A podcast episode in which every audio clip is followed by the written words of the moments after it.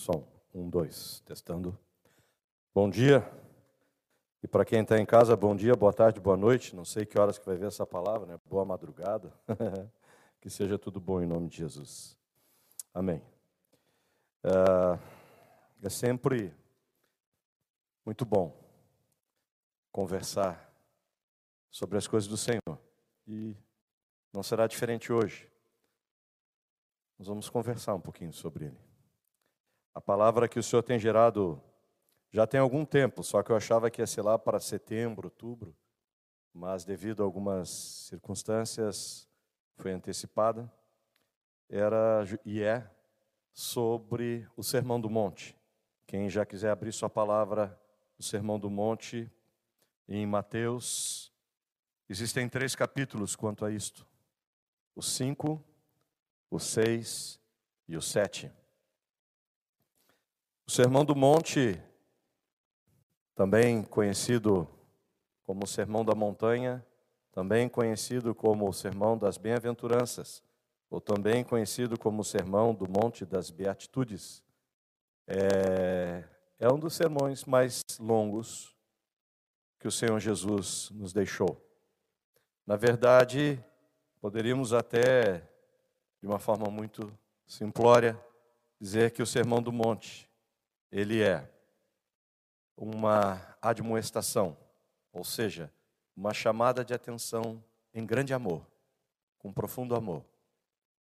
Que alguém que te ama senta contigo, bate um papo contigo e diz: Olha, eu no teu lugar, eu faria dessa maneira. Então ele nos deixa de uma forma muito clara, tanto para aqueles que acham que já estão há mais tempo em pé, como aqueles que acabaram de se levantar é, como deveria ser a nossa maneira de pensar, sentir, falar, ouvir e caminhar enquanto estivermos por essa terra. Eu peço a vocês que tenham misericórdia para comigo também. Eu não tenho a mesma amabilidade, sabedoria, profundidade ou graça é, que os nossos amados presbíteros têm. Mas certamente, se você me ouvir com um peneiro no seu ouvido, você vai tirar alguma areia da minha fala e vai encontrar ouro. Eu ouvi essa metáfora que se diz de alguém, achei muito interessante e propícia para esse momento. Procure abrir o seu coração. Sem antes conhecer o Sandro, que se batizou ontem, conhecer ele agora muito me alegrei. É, eu vinha pensando nisso, Senhor, se a minha, a tua palavra através de mim, ela for pelo menos para uma pessoa, se uma única pessoa receber da tua palavra, a palavra se justifica. Mas ela serve para mim também. Eu, é meu costume, eu não posso me furtar isso, agora vou começar, de dizer que nenhuma palavra que eu trago aqui eu não a vivi ou a estou vivendo. Sempre estou passando por ela ou acabei de passar por ela. E eu gosto de falar isso, porque às vezes a palavra pode ser forte. Ah, mas o Perezão então está, ou esteve nessa situação. Longe de mim a hipocrisia, a falsidade, ou algo qualquer semelhante. Amém? Pai, em nome de Jesus, eu te peço que realmente tu ordenes agora os meus sentimentos Acalmes a minha alma, tranquilize o meu espírito.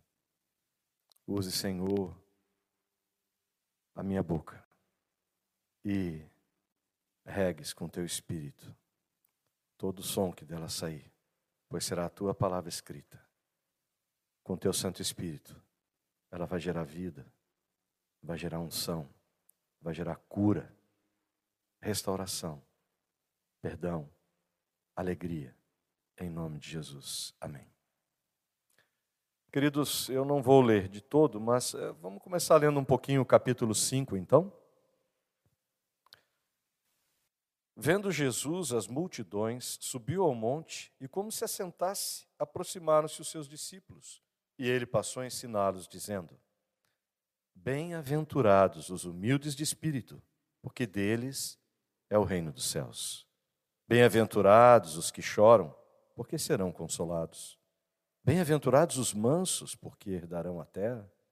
Bem-aventurados os que têm fome e sede de justiça, porque serão fartos. Bem-aventurados os misericordiosos, porque alcançarão misericórdia. Bem-aventurados os limpos de coração, porque verão a Deus. Bem-aventurados os pacificadores, porque serão chamados filhos de Deus. Bem-aventurados os perseguidos por causa da justiça, porque deles é o reino dos céus. Bem-aventurados sois quando por minha causa vos injuriarem, vos perseguirem e mentindo disserem todo o mal contra vós. Regozijai-vos e exultai, porque é grande o vosso galardão nos céus, pois assim perseguiram os profetas que viveram antes de vós. Vós sois, para quem tem dúvida quem você é, vós, vós sois o sal da terra. E ora, se o sal vier a ser insípido, como lhe restaurar o sabor? Para nada mais presta, senão para lançado fora, ser pisado pelos homens. Vós sois a luz do mundo, e não se pode esconder a cidade edificada sobre um monte, nem se acende uma candeia para colocá-la debaixo do alqueire, mas no velador, e alumia a todos os que se encontram na casa. Assim brilhe também a vossa luz diante dos homens, para que vejam as vossas boas obras e glorifiquem o vosso Pai que está nos céus. Não penseis que eu vim revogar a lei ou os profetas. Eu não vim para revogar, eu vim para cumprir. Porque em verdade vos digo, até que o céu e a terra passem, nenhum i ou um tio jamais passará da lei, até que tudo se cumpra.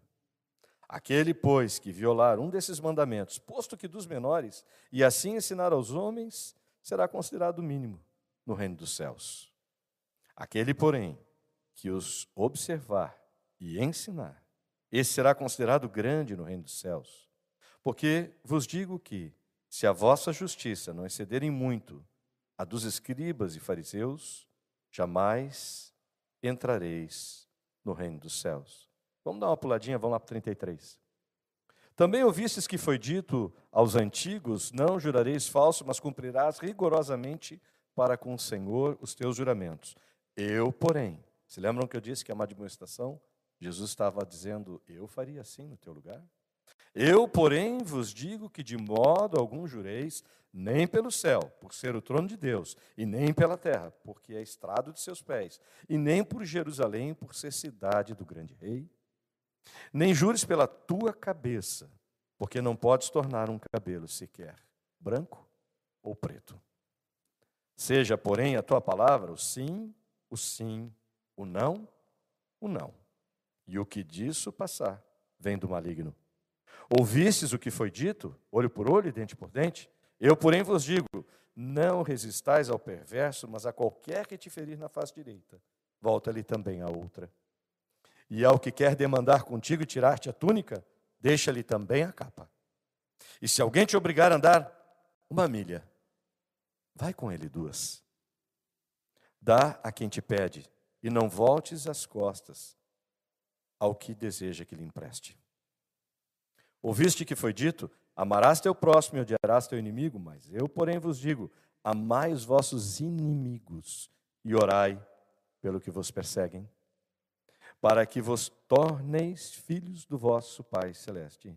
Porque ele faz nascer o sol sobre maus e bons, e a chuva sobre justos e injustos. Porque se amardes quem os ama, que recompensa há nisso? Não fazem os publicanos também o mesmo? E se saudardes somente os vossos irmãos, que fazeis demais? Não fazem os gentios também o mesmo? Portanto, sede vós perfeitos, como perfeito é o vosso Pai celeste. Queridos, quanta riqueza, quantas bem-aventuranças, nós podemos dar uma puladinha para Mateus 6, 7. Lembra que o Sermão do Monte é o 5, o 6 e o 7. O 6, 7, ele vai falar uma coisa muito interessante ali no final. Querem ver ali ó, no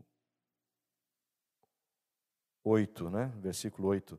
Não vos assemelheis, pois, a eles, porque Deus, o vosso Pai, sabe do que tendes necessidade antes que lhe os peçai. Pensais. Eu já ouvi isso também outras vezes, pessoas que, para que eu vou orar se Deus já sabe o que eu vou pedir? Qual o sentido disso? A oração, ela tem algo muito interessante, além de ser uma comunicação direta com o Pai. Primeiro, quando eu oro, eu crio em mim um espírito de obediência. Depois, também crio um espírito de dependência. E, por último, através da oração, eu ajusto meu coração com o coração do Pai, visto que está escrito que o Espírito que em mim habita geme gemidos inexprimíveis e revela o meu coração ao Pai e do Pai ao meu. Alguém nunca aqui passou pela experiência é, de ir para uma oração, no quarto, na casa, em algum lugar, cheio de choro e raiva, porque alguém fez alguma coisa para você, ou disse algo para você? Ninguém nunca foi para frente de Deus chorando, orar, mas com uma, uma ira no, dentro do peito, e durante a oração, Deus vai trocando o teu coração, vai trocando teu coração, vai trocando teu coração, vai tocando profundamente, e daqui a pouco, quando tu sai daquela oração, teu choro não é mais de raiva, mas de alegria, de gratidão, tu está até já perdoando a pessoa, já está até abençoando a pessoa que te disse ou que te fez tal coisa. Eu não sei vocês, eu já passei por isso. E é bom demais. Dentre outras coisas de orar. Oração, às vezes, não é só. Muita gente diz, ah, quando você ora, você muda a mão de Deus. Eu vou te dizer assim: será? Eu sei que muda o meu coração. Ajusta a minha vontade com a vontade do Pai, não a dele a minha. Vamos ver então, Mateus 6, de 7 a 8. E quando orardes, não sereis como os hipócritas, porque gostam de orar em pé nas sinagogas, nos cantos das praças, para serem vistos dos homens. Em verdade vos digo que eles já receberam a recompensa. Tu, porém, quando orardes, entra no teu quarto e, fechando a porta atrás de ti, o teu pai que em secreto vê, te recompensará. E orando, não useis de vãs repetições, como os gentios, porque presumem que pelo seu muito falar serão ouvidos. É interessante que nesse versículo 7, ele está precedendo os versículos de 9 a 14, que vai falar sobre a oração dominical, ou conhecida como a oração do Pai Nosso, que muitas vezes nós repetimos. Mas não diz aqui para não usar de repetição? Se eu falar, Pai Nosso, estás no céu, santificado seja o vosso nome, venha a nós, vosso reino, seja feita a vossa vontade, eu só estou repetindo. Não, Jesus não ensinou para usar estas palavras, senão qualquer outra oração não teria sentido, seria somente a do Pai Nosso. É que o Pai Nosso ele está nos ensinando coisas a respeito do reino. Tem gente também, já ouvi, e eu uma vez também, já pensei nisso quando era mais novo na fé, pedir, eu não tenho, eu não vou pedir nada para Deus, eu só tenho que agradecer. Sim, devemos agradecer muito. O que faremos hoje? A ceia. Celebrar a ceia, para mim, é um dos momentos de mais profundo agradecimento. Simplesmente, eu posso crer no amanhã. Eu tenho um amanhã, tu tens um amanhã. Sandro, tu entrou pela porta da esperança eterna. Quem tem Cristo tem esperança. Nós temos uma vida. O Pai Nosso, ele tem nada mais, nada menos que sete pedidos. Mas é interessante que nenhum deles praticamente é para mim, porque tudo é para a glória dele. Primeiro que eu digo que santo seja o seu nome. Eu estou desejando, estou pedindo, Pai, santificado seja o vosso nome. Que o teu reino me venha e que a tua vontade se faça. E o pão de cada dia me dá hoje, porque nem só de pão viverá o homem, mas de toda a palavra que procede da boca de Deus. Perdoa as minhas dívidas, assim como eu fui perdoado, sou perdoado. Quem conhece a história, não seja como aquele é, juiz, acho que é juiz, o rico, ele foi perdoado de uma dívida, mas não perdoou do seu conservo, foi entregue a verdugos. Não deixe-me cair em tentação, mas livrai-nos do mal, porque teu é o reino, tu é a glória. Vamos dar mais uma andadinha para finalizar. Orar é tão importante que Jesus chega a nos ensinar a orar como convém.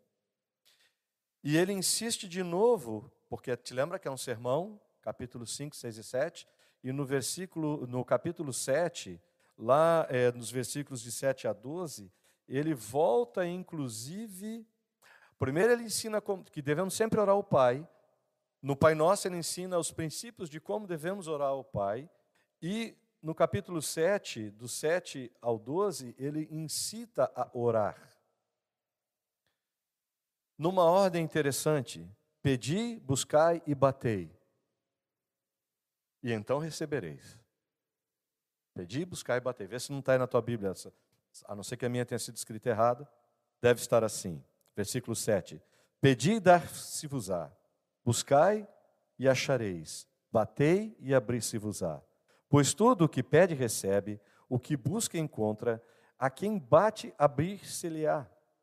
Ou qual dentre vós é homem que, se porventura o filho lhe pedir pão, lhe dará pedra? Ou se pedir peixe, dará cobra?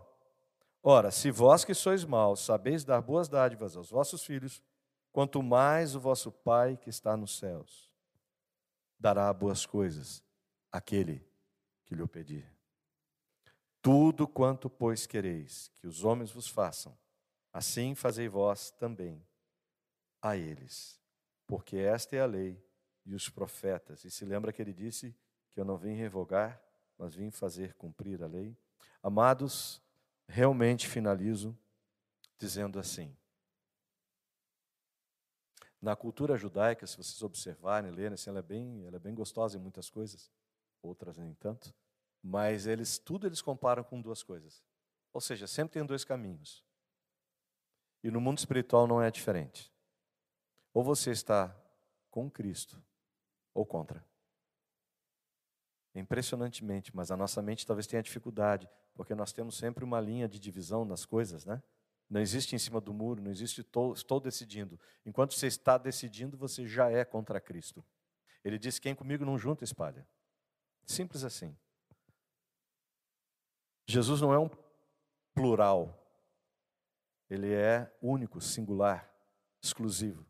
A ponto de que ele disse: Eu sou o caminho, a verdade e a vida, e ninguém vai ao Pai se não for por mim. Não existe outra forma, outra maneira. Mas isso não está aqui. O que está aqui são as duas estradas. Ali, ó, versículo 13 a 14: Entrai pela porta estreita, larga é a porta, e espaçoso o caminho que conduz para a perdição, e são muitos os que entram nela. Porque estreita é a porta, e apertado o caminho que conduz para a vida, e são poucos que acertam com ela. Quando eu pensei nesta palavra, eu pensei em. É, eu já falei isso já outras vezes no passado, mas tem que ser repetido, catequese, né? Muitos, é, às vezes, se perguntam, quer ver nessa época de que estamos vivendo de pandemia, crise, massacre de jornal, para cá, essas coisas todas ruins, tem tanta coisa gostosa aqui, ó, para trocar nossa mente. Uma delas, você pode pegar o Sermão do Monte, capítulo 5, 6 e 7, pega um lápis, lê com calma, nos teus momentos de meditação com o Senhor. Ah, mas o que, que eu vou orar? O que, que eu devo pensar? A palavra diz que a gente deve pensar e meditar nas coisas do Senhor dioturnamente, orar em espírito em verdade. Enfim, está aqui uma dica. Pega um, um lapisinho e vai fazendo do lado aquele, aquele versículo que você já alcançou, que você não alcançou, perdão. Aquele que você não alcançou. Bem-aventurados os mansos. Eu alcancei? Não. Risca. Depois vai orar o que é mansidão. Como Jesus que podia estralar o dedo e o Pôncio Pilatos sumir da frente dele, e ele disse, nenhuma autoridade foi dada, a não ser aquela que meu pai deixou ter sobre mim. Se eu fizer assim, socorro, a terra era consumida. Mas ele foi manso e humilde. Vamos finalizar? Essa palavra aqui, é, eu queria que você deixasse ela, todas elas, mas deixe entrar, tá? Romanos, capítulo 11, 33 e 36.